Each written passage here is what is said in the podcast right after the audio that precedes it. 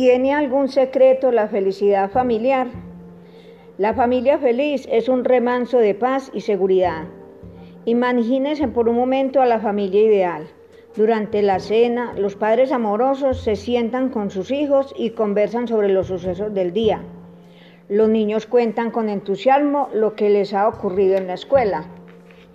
El tiempo relajante que pasan juntos los reconforta a todos para afrontar el día siguiente en el mundo exterior.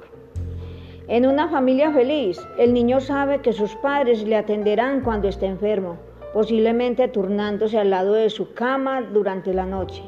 Sabe que puede acudir a su madre o a su padre con cualquiera de sus problemas infantiles para que lo aconsejen y apoyen.